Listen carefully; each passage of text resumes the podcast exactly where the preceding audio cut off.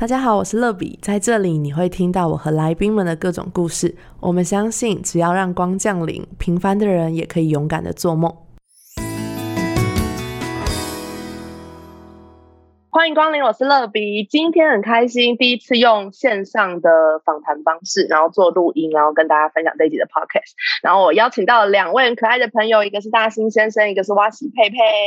嗨，你好，呃，我是大兴先生。那我目前是一位做简报设计的社群创作者，那就是在 IG 上面，然后名字就叫大兴先生。那现在也是一名职业讲师，就是非常一些简报相关的课程。如果你对简报有兴趣，可以关注我。对，那没错没错，推推。好，大家好，我是佩佩，是玉布的佩哦，不是佩佩猪的佩。然后我有一个 YouTube 的频道是哇西佩佩，欢迎大家可以去搜寻。然后我自己是过去有行销背景，现在是教育工作者，跟经营 YouTube 频道。OK，欢迎两位来到我的频道。那为什么会想要邀请两位呢？其实因为大兴是我认识蛮多年的朋友，然后最近发现他开始创立了社团，而且我觉得很厉害的事情是刚创立不久，可是人数真的超级多的，所以我就觉得很想要了解一下他的秘籍。对，然后也是很久没见，所以可以聊聊天。然后我觉得大兴很厉害，就是他开始从 IG，然后还跨界，就是成为一个讲师，就是从。虚拟平台上面走到实体的虚实整合的过程，觉得非常厉害。然后佩佩呢，是因为她是我就是小组的姐妹，那我们真的是认识超级久的。然后我一直觉得她非常适合做自媒体，因为她是一个很活泼开朗的女生，然后很有表达能力，然后又很讨喜吧。我觉得看到她很难不喜欢她，就是很容易觉得哇，怎么那么可爱啊，怎么那么亲切，就觉得她非常适合成为一个网红或是一个 YouTuber。博主，所以我觉得就是我一直都很强力推荐他可以开设他自己的频道，然后他直到今年五月吗？对，今年五月才开频道。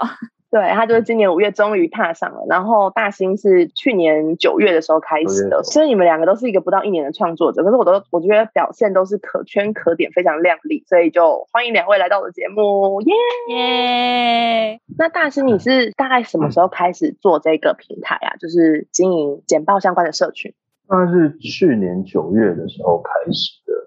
哦，那这样其实也没还不到一年。啊，对啊，还不到一年。嗯，那什么契机让你开始做这件事情？主要是因为我在大学的时候就有帮我们社团去经营社区，这个学习时间里面就哎去看其他创作者们怎么做，那也慢慢的去摸索，说哎感觉蛮有趣的，就是关于个人品牌。也意识到这件事情很重要，所以就开始尝试。那因为我自己觉得，哎，本身对于简报比较有兴趣，那我就尝试将我所学的东西，然后分享上去。哇，真的很厉害诶！因为我在大学的时候，好像那时候真的还蛮不会做简报，我就是很喜欢把 Google 上面的资料整个复制贴上，然后整页满满的这样。然后直到大学毕业进入职场之后，我才发现哇，简报技巧真的不是只有把你你要讲的话贴到简报上面，可能还有很多的表格或是有一些图像，就是要呈现你要分享的东西。我觉得真的是一个很高深的学问。那你大学的时候是读什么科系啊？大学的时候是读保险系，全名叫风险管理与保险学系。哦，我们学校也有风保，是实践吗？我读民传，我读民传，哦哦哦，民传也有风暴，对对对，嗯，那你们科系是很常要做到简报技巧这样子？其实还好诶，其实主要是因为就是莫高有提到嘛，我们就是有个社团，那它其实是一个校外的办理演讲的社团，参加社团的时候就会需要，就是可能各种事务汇报啊，或者哎年月度汇报、年度汇报等等，就是会一直常要做到简报。然后他可能的是经常性，就是比起可能学校我们偶尔会有一两堂报告，然后要上来报告的那种，可能频繁更多，那自然就会接触比同学更多。对哦，我记得就是我认识你的时候，你好像就已经有创 IG 了，只是那时候好像没有这么聚焦在简报经营这件事情上。那时候好像有分享一些行销相关的一些概念等等的，是吗？就是分享一些。就是关于社群上面一些经营的心得，因为其实我一开始做社群上面经营的时候，并没有抱着说，哎，我要教学，要带给大家什么，而是就是将我所学的东西，或者哎我体悟到的事情，分享给我读者。那一方面帮我自己做学习的转化，就是把它转换成大家听得懂的事情。那另一部分也是督促自己，我要分享给读者，那我应该要持续学习这些技能。哇，哎，我真的觉得听到这些故事还蛮感动的，因为我自己也是这样走过。就是我觉得你为了要分享给别人，你自己就会更努力去学习。所以有时候这种利他的行为，其实很帮助我们持续的成长。对啊，就是嗯，不过我觉得我们在经营社群的时候，很多时候我们都是跟读者一起成长的，就是因为我们内容是希望可以帮助读者成长嘛。那我觉得读者的反馈也会让我们愿意持续去做，然后持续带给读者更好的东西。嗯，明白。那你在这个过程当中，就是因为你原本是完全不会嘛，那怎么开始社群？是有人教你吗？还是你都是自己上网查资料的？就是到处去学，到处去问啊。我觉得查资料倒也没有真的去做很多的功课。我觉得做社群这件事情，就是开始永远比任何准备都还重要。你计划再多，其实你想到的问题都不是最重要的问题，一定是你做的时候，你发现解决不了问题才是真的最重要的问题嘛。所以我觉得当初我也没有想太多，就先做，然后呃遇到问题，然后上网找资料，或者问其他很厉害的创作者前辈，然后就看他们分享的东西，哎。设计很好看，然后问他怎么做的，互动很好，那他们是怎么去跟粉丝互动的？那就这样慢慢累积下来。哇哦，哎，我真的觉得这真的是开始做的人才会讲出这一席话，因为 真的所有的困难都是你开始做之后你才会发现的。那我想要问一下佩佩，他就是，嗯，因为其实你一直以来都有拍片跟记录的习惯，然后你也是到今年才开始成立自己的 YouTube，那你是什么动力让你从就是还没开始到愿意开始做？我觉得真的是别人一直跟你讲都没有用哎，因为其实乐比已经跟我讲了至少三年吧，就是要经营自媒体，要经营自媒体。因为我旁边就有一个很厉害的创作者，我大概一个礼拜要看到他四天吧。但是我觉得是今年真的疫情来了，然后。我发现大家都在家里面，但是我没有办法去接触我本来的学生或本来大学社团带的一些同学，然后就觉得那大家都在手机当中，我可以做什么？然后我就问我自己一个问题：是如果就是我真的因为新冠肺炎死掉了，我没有做自媒体，我会不会后悔？答案就是会。我觉得我应该要尝试看看，所以我就也开始开了我自己的频道，分享我的一些喜乐的日常，这样。嗯，真的很特别。那你怎么认识大兴先生的？因为最近跟朋友一起，就是有创了一个叫做好代志的新媒体共创平台，然后也是像大兴说，的，就开始去找很多创作者的资料，然后去分析这样子，然后就在 hashtag 当中一直看看看，然后就看到大兴先生，然后我就惊为天人。因为我觉得他的分享 很有逻辑，然后版面很清楚。因为我自己有行销背景，所以其实我觉得我还蛮挑剔的。对，然后我就觉得哇，他的内容分享很有逻辑，也很精彩，这样子。哇哦，太感谢了，太感谢。就有一天，我就跟佩佩分享，那个大兴先生有做了一个社群，算是社呃 FB 的社团，我就觉得很有趣，然后觉得经营的很精彩，就贴给佩佩之后，佩佩就跟我说我怎么认识他。我就觉得哇哦，这个世界真的很小哎，超酷的。然后我现在就在这线上，对啊，线上的创作者小聚的概念。对啊，其实其实我一一开始就对特别有点印象，原因是呃，因为我们之前哦介绍一下，就是我跟乐比的认识，其实是在教会上认识的。对，而且是很多年前。对，就是大概四年前的时候。对，然后就是因为也因为这样，我大概知道佩佩，因为我参加过他们交流活动，看看头贴就看得出来是他。他非常活跃。对，我因为我一直以为就是他只是因为就是可能在教会上认识，所以才追踪到我。对，那我完全不知道后面的渊源是这样子。就很特别哦，真的很特别，因为我们刚刚只有聊到，我们就是你会来教会，所以你的朋友邀请你来，可是你也很久没跟那个朋友联络了。然后你认识我的时候，你也不知道我就是乐比。对啊，就整个很神奇。那你是什么时候发现我是乐比的？是那个，就是也是教会的，就是新认识的朋友，然后跟我分享说，哎，有一个很厉害的圣经者，然后就是做这样的分享，然后我就说，哎，因为因为我本来就对于。呃，手写这件事情蛮有，就是很喜欢，然后就是有追踪很多手写作家，那我就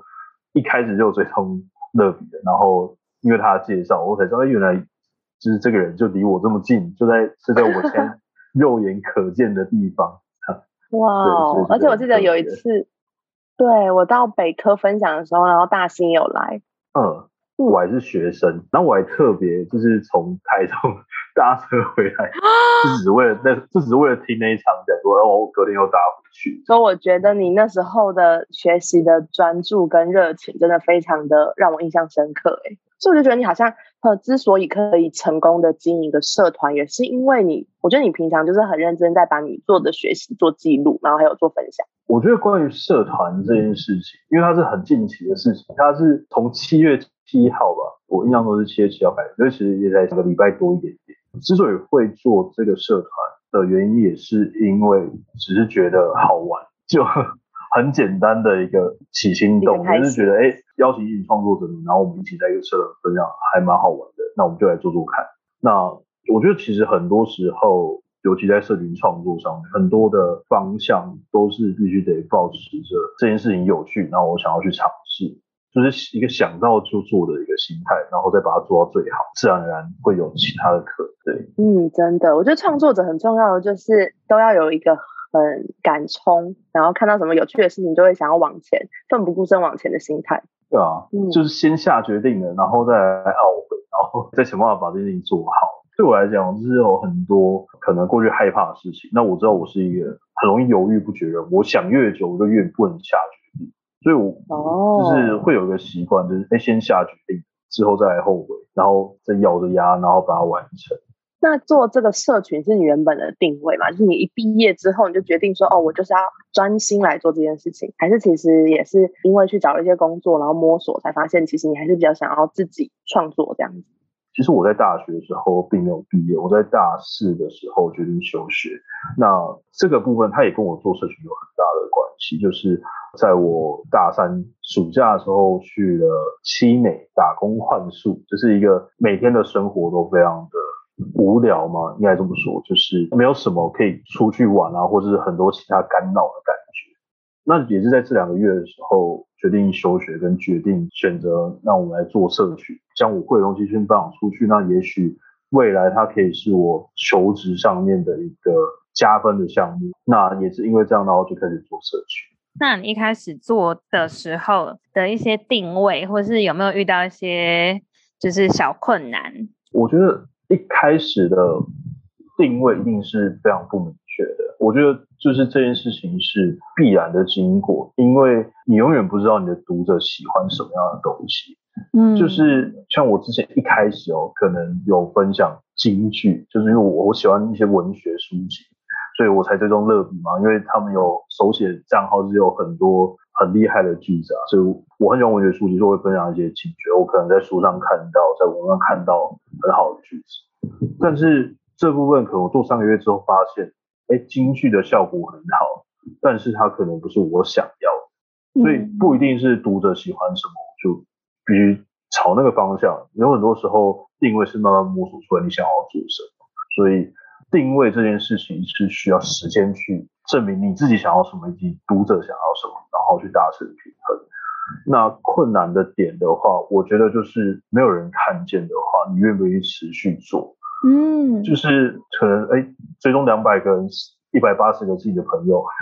那你愿不愿意做嘛？就是你持续做，就是会有机会被看见啊。但是你就是得经历过很长一段你看不到头的一种感觉，就是看不到进步的感觉。对。那我想再先问一个问题，就是从都是你自己的朋友到开始有不同的人看到你的平台，那个突破的一些关键，或是大概是什么时候的时候才发生？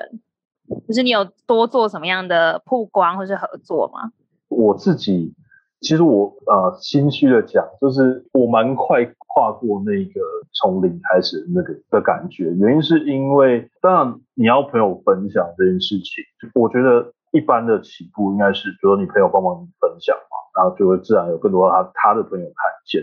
那这些东西都是很人情的事情，你不知道你的东西好不好，那你朋友分享他是出于。友情赞助还是真的喜欢这件事，嗯，那我觉得这件事情是你可以跟你的朋友去询问的，就是哎，你觉得我这东西有什么地方可以调整，或是哎，假设你在网络上看到这东西，你会不会愿意分享？假设我的目标受众，假如我今天分享是简报设计，然后对象是大学生，那我就问我大学生的朋友，哎，你看到这东西会不会喜欢？然后再慢慢去纠正，然后变成你朋友都觉得，哎，这东西是好东西，他乐于分享，你不用再拜托他，不用再感受到人情压力的时候，那他就会变成自然而然的让更多人看见。OK，然后另外一个部分是，就像你刚才讲一些合作，因为我刚才有提到，就是我们做社群，就是你也不知道你会遇到什么问题，你必须去问嘛，去问那些厉害的人，去看那些同期也在做创作者的人们，他们怎么做。那我们除了互相了解怎么做之外，我们会有更多的交流。那刚才有分享到，我是一个想到就做的人，所以我之前就有邀请一群创作者们，然后我们一起办一个叫圣诞节的企划。那我就分享我简报的东西，跟其他人分享职场衣着、心理学等等，大家分享东西都不一样，但是它会触及更多不一样的人，互相了解我们。总之就是主动的去问人，然后找人协助。我觉得这件事情对于创作者要突破前期的瓶颈很重要。我觉得这还蛮关键的，因为这就是大兴先生讲到一个，可能平常在一开始做自媒体的人就很难突破一关，是去问别人说：“哎，你觉得我的东西怎么样？”就大家还蛮在乎别人眼光，但是勇敢去询问真的是很重要的第一步。是啊，而且我觉得其实大家多多少少。也不好意思直接批评你说，哎，我觉得蛮烂的。所以敢讲出实话的朋友，我觉得尤为珍贵吧。就是在这个时候认真批评你的时候，哎，你就真的可以进步啊。因为每个人说，哎，我觉得还不错啊，但其实真的还好。我觉得这真的很重要，我觉得超有感。对啊，哎，那我想问一下大兴先生，你的朋友都可以提出这么具体跟这么有建设性的反馈吗？因为我觉得有时候你可能问朋友说你觉得怎么样，他们其实没有什么想法。就是他们可能就会觉得哦还好，或者他们也讲不出到底可以哪里更好。我觉得可能是问的问题要更明确一点，就是就是比如说我发一个东西给他看的时候，我不会问说你觉得好不好看，因为好不好看这东西第一个很主观，第二个他不好意思直接回答你说不好看，他可能给你一个安慰讲说还不错，还不错大概就是不好看的意思啊。可是你可以问他说，你说哎这个内容你觉得怎么样？调整会比较好，就是你先带着你觉得他已经不太好的问题上去问他。那通常如果他不是设计相关背景，有可能没有办法回答。那你可以针对内容去问，就比如说，哎，你看完之后你觉得啊学到什么，或是你觉得哎这些内容你看完之后你有看懂我想要传递什么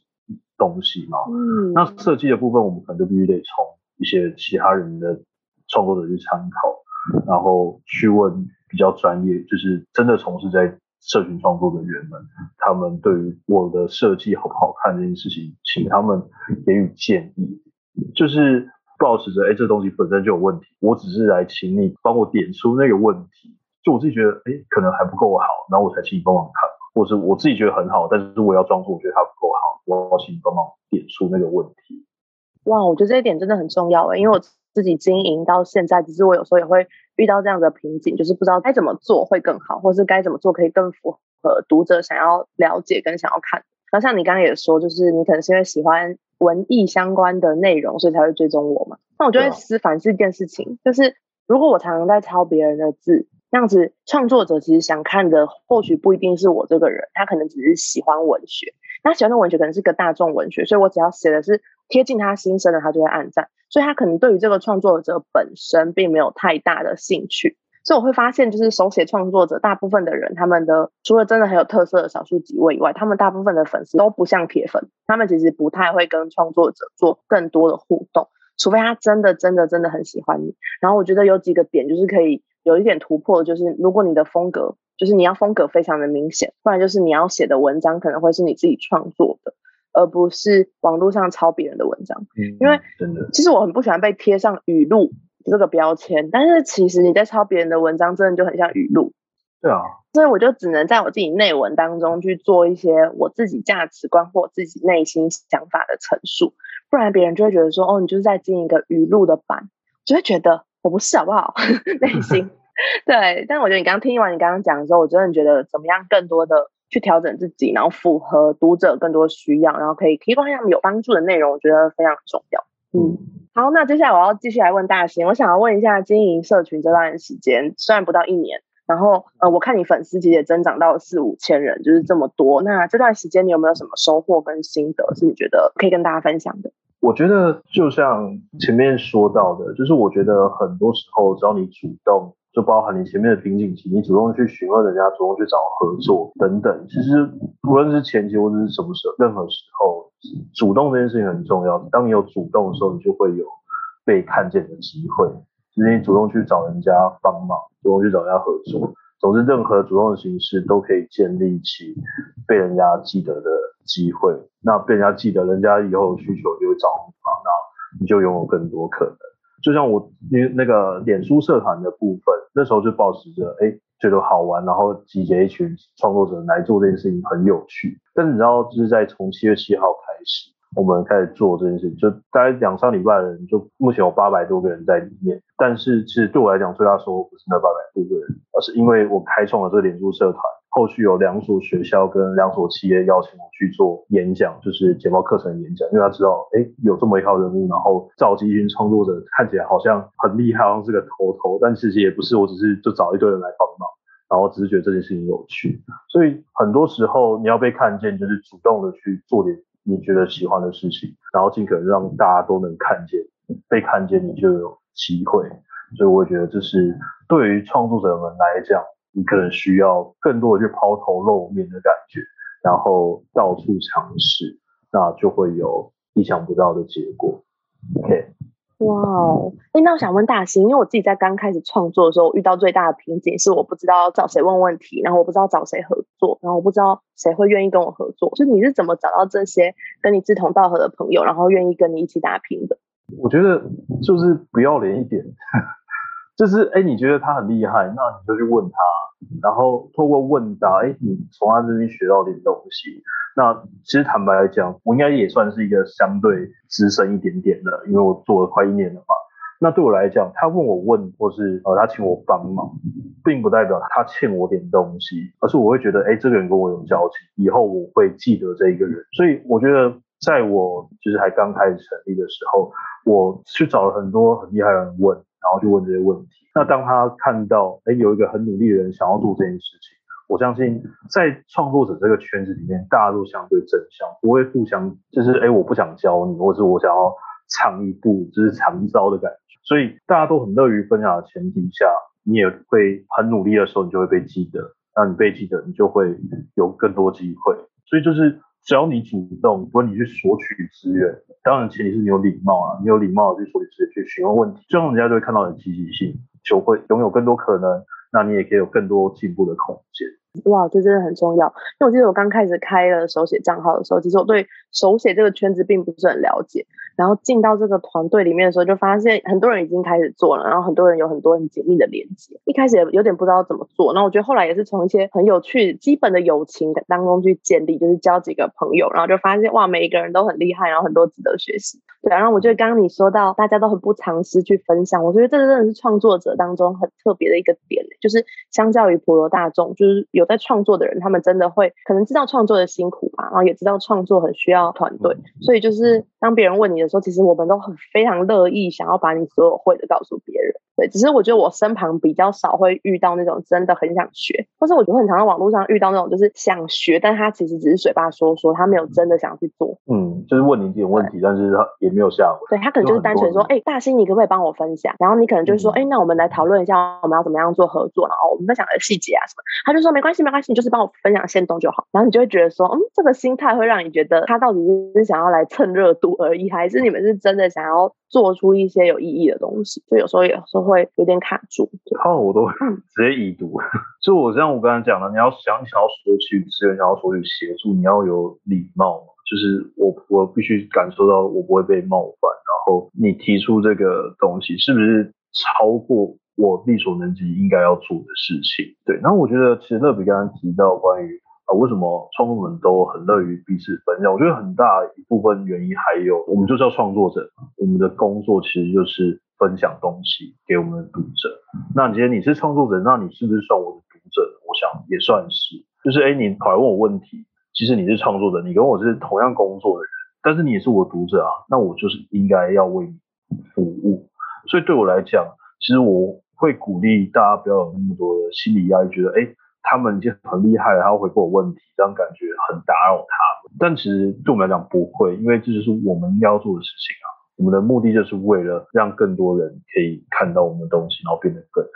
真的，而且我觉得刚刚讲主动，我觉得也很重要，因为很多时候你没有主动，就是别人不会认识你，就很像递名片的概念。就是如果我没有主动去认识别人，其实大家要主动搜寻我，其实有一定的难度。对啊。其实疫情好像也蛮激发，因为刚刚佩佩也说他是因为疫情关系开始做 YouTube 嘛，然后大兴其实也是有因为疫情的关系，更多在发展线上。那我觉得我自己也是因为疫情的关系，开始去思考怎么叫做主动的跟别人合作。那时候我就听了一个专栏作家的演讲，然后他就说，大家都以为他出国旅游，然后写文章就可以活着，是不是他家里很有钱？他说其实不是，就是他当他规划一个旅行，比如说他这次要去柬埔寨，他这次要去马来西亚。他就会算一下，他这次的旅费可能要十万，他就开始写案，然后投去各大品牌，告诉他们说他这次要去这个地方，然后做了一个月。呃，什么深入的居住，然后会拍影片，他会干嘛干嘛干嘛干嘛，然后希望大家可以赞助他多少，然后这些钱是要用来做什么？然后那时候听完他演讲的时候，我就觉得好酷哦！原来就是去年我的公司就是有稍微减薪，然后我就有被有点影响，我就开始想说，哎，那我应该要怎么样去增加自己的收入？其实那时候是一开始的想法是这样，可是后来我就听到这个演讲之后，我就觉得，哎，就是人生其实有好多事情都是你需要主动去跨出。我就听到他这分享之后，我就开始就是我真的哦。认真想了一些我可能想要尝试的品牌跟我喜欢的东西，然后我就真的写信去给那些公司。我一开始觉得有点丢脸，因为我觉得我第一次主动，因为我的账号也不是无名小账号，就至少也有破万的嘛。嗯，就觉得这样别人会不会觉得我这个账号的人真的很奇怪？这个人怎么会这么贪心，或这个人怎么这么怎么这样讲？我一开始有点害怕，可是后来我寄出那些信啊。成功就是他有五六间公司，然后成功有两间公司，后来真的是用有预算的费用跟我们合作，厉害。对，所以因为我就觉得这是一个很重要的过程，因为其实大部分的手写创作者的合作都是互惠，对啊，所以我们其实没有给你商品这样子。对对对，其实我们大部分的百分之九十吧都是互惠，尤其是书籍啊那些的，就是出版社其实也没有那么多的预算可以做这些，所以我也很想知道大兴你是怎么样从你分享知识，然后到你开始变讲师，然后你还可以全职来创作，这个过程到底是怎么办到的呢？像我自己，我在做简报上面的分享的时候，就是一开始其实都没有抱持着，哎，我以后要教课，我以后要成为讲师，很多时候这些事情是自然而然。就是，哎，你分享东西越多，然后帮助到越多人，哎，讲东西越深入，就会有人开始问说，哎，你现在有开课？可能就是一个人、两个人问之后，就开始，哎，哎，朝这个方向去筹划。所以，那我以后可能搞不好可以开始这样的课程，然后去帮助我的读者。那所以我觉得，为什么可以全职嘛？就前提就是你在社群上面有足够的金钱可以养活自己嘛，所以他就可以全职。那为什么可以养活自己的原因，也是因为你分享东西足够。多足够专业，然后你累积的东西更多了，所以其实我觉得可不可以全职，或是哎会不会没有办法全职，或是薪水会不会没办法支撑这件事情，是多久可以支撑你的生活，多久可以让你经营社群，多久可以让你全职？我觉得这件事情是没有一定的，但我觉得只要你持续做，然后你愿意这么一个想法，你想要把它变成全职的时候，你自然而然你就会去找到，哎，我应该要怎么变现？假设你要将你的社群创作当做你的全职，或是当做你可能未来可以赚钱的一个管道，不论副业也好，全职也好，那理论上都会建立在你的读者身上。不论你要业配，业配也是建立在你有众多读者支持你的前提嘛。因为业配厂商也是也不是笨蛋，你有多少粉丝，并不代表你有多少转换率。所以这些转化率其实都建立在你跟你的读者的互动上面。所以对我来讲，为什么可以比较快速的全职或者可以变现这件事情，我觉得有两个因素。第一个就是我讲的东西比较贴近职场，提升他们工作能力，比较可以实际帮助到他们赚钱。讲的东西就是专业的，那他们就愿意花钱去上你的课程。那我觉得，当你传递足够多的免费价值，他们接收到这些价值之后，你要传递付费价值，他们反而会觉得。哎，你免费都做那么好，付费的应该也会做得更好。但我觉得我有需要深入学习，我就会主动去争取这样的机会。OK，那第二个点就是还是主动这件事情，就是你永远不知道你开课会不会有人参加。那要如何知道呢？就是你实际开课一次嘛。就是哎，我开课了，啊没人参加怎么办？那就看你可不可以承受得起啊。对我来讲，只要我承受得起，我就愿意去做。你可以承担得起，你就尝试看看啊。那我觉得很多时候就必须得这样做，因为即使一百个粉丝跟你讲说，哎，我想要去上你的课，你开了没有人来，谁会知道？就是也许他们一百个人都在看空头支票啊。所以我觉得，当你有一层把握的时候，你就去试试看，你觉得哎，差不多可以哦，然后我就会去尝试，然后努力把它做好。失败跟成功的经验都可以帮助你在这条路变得更好。嗯，真的说的超好，我超想拍手的。刚刚大仙有特别说到，失败跟成功都会帮助我们到更好的地方。那我还蛮想知道，就在你生命当中，有没有遇过一些低潮或是失败？那你是怎么去面对，然后重新站起来，或是继续往前走？呃，我觉得大概有两个点。第一件事情就是，我觉得在全职创作这件事情来讲，它会很大程度影响到你平常的社交状况，就是因为你平常创作都是一个人嘛。那大家可能比较难想象，比如我们现在大学的时候，会有一群同学，可能每天都会见面啊。如果你在公司上班，你会有一群同事每天见。但是对于我们这些独立创作者们来讲，我们通常工作是一个人，也许我们可能跟家人一起住的话，我们就会变成偶尔会见到家人。但是在这样的状况下，其实对于我来讲，就是我会认为，其实这些平常看起来无用的社交，就只是见到一群人的那种社交，在开始做独立创作这件事。情之后，让我感受到这些看起来无用的社交很重要。原因是因为当你每天可以见到一群人，那些比较零碎的问候啊，或是聊天等等，其实都会是一个人很重要的精神粮食。所以这件事情让我有一阵子打击蛮大，就是我一阵子做事情真的是很大低潮，就觉得做什么事情都很不顺。那后来解决的方式也刚好，我那时候碰到我必须要开课了，就是确定之后要。朝开课路线继续做。那在开课的时候，因为我需要更多人协，需要其他人来协助，我也不太可能一个人可以完成所有事情。但也可以，只是我就会没有时间去做其他我更想要做的事，所以我就邀请了一群可能大学的时候朋友来帮忙那我觉得这也对我不论是工作上可以节省很多压力之外。我觉得对于我在创作这件事情来讲，我觉得会有那种，哎，我不是一个人在努力的那种感觉，是一群人跟我一起努力工作，其实有很大的感受区别。第二件事情呢是，呃，因为我刚刚有提到嘛，就是我在大学的时候，其实我大三下头就休学了，在我社群创作上做简报设计的分享，其实它是相对专业，而且需要具备资历的。所以当我今天我也不够专业。那我也没有资历的时候，就容易受到质疑。那在这些质疑，其实又会反映到可能我之前在六月份的时候，我被邀约了一场线上课程。那因为因为我们是线上嘛，所以他先寄电子档给我，然后我这边签约了，然后那边还没有签。然后就是协办单位态度就是蛮消极的，总之过大概过了一个礼拜之后，他跟我讲说，哎，因为主办单位觉得啊我的学历不适合，所以没有签。所以其实这件事情对我来讲也有一些影响，但我一直都会更希望让我自己的劣势可以成为一个励志的故事。真的，有时候好像就是要经历一些苦，然后才会发现生命当中很多很珍贵然后很感恩的事情，对啊。那接下来我也想问问你，有没有什么觉得就是在经营路上很感恩的事情？我觉得在我们就是创作这这些事情，就这这条路上，好像各种好事或是烂事，其实都是一个。值得感恩的事情，就是虽然这样讲起来好像很官方，但是就像你刚才讲，我们都免不了需要经历过这些苦。那这些苦其实都是对于不论是创作者来说，对于讲师来说，你当你成功的时候，人家会想要知道你如何成功的；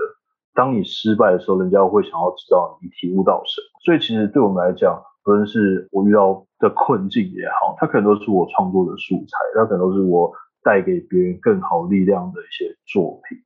所以感恩的事情啊，我觉得就是很多事情都得感恩，而且我觉得必须得保持着想要从中学到点什么的心态。我觉得，呃，每次在创作到一个不同的季节的时候，就听到好多不同的故事，其实就很在意是激励我，就是，哎，不管是刚开始的佩佩啊，或是已经经营一段时间，然后经营的蛮有声量，而且非常的，我觉得算是成功哎，在我心中，觉得哇，这是一个。很棒，就是年轻的弟弟，然后可以做出一个这么成功，然后这么有有逻辑，然后有内涵的一个社群，我觉得非常的令人敬佩。主要因为其实我认识你的时候，你是来听我的演讲嘛，对。然后在这个过程，其实我会觉得很少人从开始想学习，然后到真正成功，真的开始做，然后真的是做到还可以就是成为一个全职的工作，我觉得真的是一个非常非常不简单且励志的故事。那最后我想问一下两位，就两位创作者有没有什么事情是你坚持持之以恒的动力，可以跟大家做分享？我觉得持之以恒的动力是因为我现在主要是先经营一些跟家人相处的分享，然后我觉得一个动力是第一个是我的家人看了影片，可能不太常见面的，他们也会私信我说哇，我们看了我们觉得好快乐哦。然后我自己的朋友看了也会留言说这个影片带给他很大的快乐，所以我觉得每一个人的很好的回馈都是我自己很大的动力。而且，就像大兴先生说的，就是当你开始做之后，你有一个很大的动力，是你旁边的人会一直跟你说：“哎，你什么时候上新片啊？什么时候有新的东西呀？”然后觉得大家的支持也是自己很前进的一个动力。呃，我我觉得可能要分两个阶段，就是还没有全职之前跟全职之后的阶段。我觉得一开始的时候，大部分还是因为读者可以带给读者点什么的时候。你就会更努力去学习，然后更努力的去传送你想要传送的知识。那我觉得第二个阶段就是，可能你真的开始全职创作之后，我觉得全职创作者的好处就是他很自由，嗯，不代表他比较闲，而是他就是你想要怎么样的生活，你可以自己去创造。你想要半夜的工作，你就半夜工作；你要早上工作，早上工作。你想要呃一天工作两小时也可以，想要一天工作十六个小时也可以。就是当你。先设定好你喜理想的生活之后，你就会过上你想要的生活。然后，当你过上想要的生活，你就会努力维持想要的生活而认真工作。哇哦，两个人的分享就是，我觉得在不同的阶段跟不同的心境，好像都会有一些不同的体悟。那我想要问一下两位，就是除了经营们的平台，然后成为创作者之外，你们人生还有没有什么样的梦想？那我想邀请佩佩可以先分享这一题啊，我人生当中一个蛮大的梦想是希望每一个学生都可以活出生命当中独一无二的价值。那我自己就是从国小、国中、高中，然后到大学的学生，我都有去接触到，但其实也跟开平套有一些关系，因为如果我只是跟二十个学生讲，就只有二十个人改变，可是开频道，你可能突然就有。三万人可以听到这些内容，所以我觉得我生命当中一个很期待的事情，就是帮助很多人知道他们生命当中的价值，然后更多认识自己，找到自己。对，梦想的话，我觉得就是当作家吧，可以写书，我觉得是我的梦想，因为它是我觉得对创作来讲，可以有一个，它算是一个纪念碑的感觉，就是哎，当你在这个方面很权威的时候。或者你拥有很多读者的时候，就有这样的机会跟可能。所以对我来讲，呃，我我很在意影响他人这件事情，这也包含到我为什么会来创作，为什么会呃创立社团等等。其实很多都是建立在我觉得可以帮助到他人，可以找一群人一起做一件事情，就是对其他人有所影响这件事情，是我呃抱有热忱的，所以也。这也影响到我想要写书，就是也可以影响到更多人，所以这个是我人生中的梦想。嗯，原来大兴先生也想要创作写书，想请两位可以分别就是给听众一些鼓励，可能正在想开始的人讲几句话，然后我们今天节目就要结束喽。今天很开心来到这个节目，然后最后也想要祝福大家，就是你真的开始尝试了，然后去勇敢的去。跟很多人开始去分享，然后相信你不用一直去想要成为谁，然后就是活出你自己的热情，做你自己有喜欢的事情，然后相信有一天就会发挥很不一样的影响力。真的，这个鼓励真的太棒了。好，那大兴先生呢？好，那今天很开心可以就来参加这一次的 podcast 呢。呃，也祝福大家，就是分享给大家一个我刚刚提到的作用，就是让你的劣势成为励志的故事。就对我来讲，我一直都很在意这句话，就是哎，今天我不做这件事情，是因为我做不到，还是呃，我以为我做不到不想做，就是把做不到当做我的借口。所以我会希望我自己的人生，比如说八十岁的时候，然后人家跟我讲说，哎，你八十岁了，怎么可能还做这种事情？但我会觉得，哎，八十岁如果还能做这件事情，那也太酷了吧！然后我就会去做。就我会希望我自己的人生是像这样充满挑战，然后不去惧怕所谓的劣势，就是哎，你可能缺乏缺乏什么而不去做，而是你将你的缺乏补足，然后让它变成一个精彩的故事。OK，那也谢谢大家。那最后呢，我想给大家一个祝福，因为我的频道叫欢迎光临嘛，就是希望。光可以降临在每个人的生命当中，所以呢，我准备了一个祷告小卡。耶稣对你说：“对，想要祝福两位创作者。虽然我也不是什么很厉害的前辈，但是我觉得我想要给你们一个就是从天上来的祝福，然后会帮你们一人抽一张，然后跟你们分享你的内容是。好好的，好了，耶！期待有期待吗？期待吗？好，我各帮你们抽了一张，然后念给你们听。好，那我先念佩佩的。佩佩的是一切都是新的。以赛亚书，从前的事不再被纪念，也不再追想。内容是：你是不是总会想，为什么我总是被漏掉？神是不是也忘了我？每一次进入一段新的关系时，你就开始害怕，会不会跟以前一样，有负面跟恐惧蔓延？亲爱的，千万不要让过去成为你迈向新开始的阻碍。这一次会不一样，因为你已经不一样了，你面对的人生也不一样。试着转化你的思想，一定会有别的好事发生。期待主，你来做新事，你会看见不一样了，一切都是新的，新的关系，新的开始，像是从来没有过伤害。哇，因为我认识他本人，所以我觉得这一个真的是上帝要给你的祝福哎，所以我也要祝福佩佩，一切都是新的，上帝会带领你进到一个新的创作、新的开始、新的生活，要永远相信神会在你生命当中做新事。谢谢。好，那我接下来要给大兴一张，呃，这一张卡上面写的是一句话就足够，诗篇一百一十九篇，这话将我救活了，我在患难中因此因此得了安慰。内容是：亲爱的耶稣要对你说，我都知道的。他总是知道我们的软弱。你最近可能受了委屈，或是被误解，或是心力交瘁，不想开口祷告，也不想有任何的期待。去教会的时候，也没有想到耶稣会回应你，给你安慰。但是他的安慰总是在你意想不到的时候发生。他的安慰总是超乎你的所求所想。他知道你开不了口的话语是什么，你期待的就是他知道。只要他回应你这句，我都知道。你就能够继续相信他的同在，相信他的带领，相信他是信实的。OK，好，那这个也要祝福大型。不管在创作的过程当中，我觉得你刚刚讲到一个人创作很孤单的时候，我觉得我深有同感。因为这段时间就是 work from home 嘛，然后我虽然没有每天 work from home，可是就是轮周，一周 work from home，一周是去工作。然后第一周的时候，其实一开始还蛮开心的，但是我后来就发现，就是一个人被关在家里的感觉真的超级闷的，然后很多时候没办法跟人互动。但是我想要祝福你的事情是，不管你现在在想什么，或是你想要计划什么，上帝都会带领你，而且他会就是他会指引你更清楚的方向，跟让你知道你该往哪里去。好，谢谢乐比。好，谢谢大兴先生，还有谢谢哇西佩佩今天来到我的节目。好，谢谢大家，我们下次见，拜拜，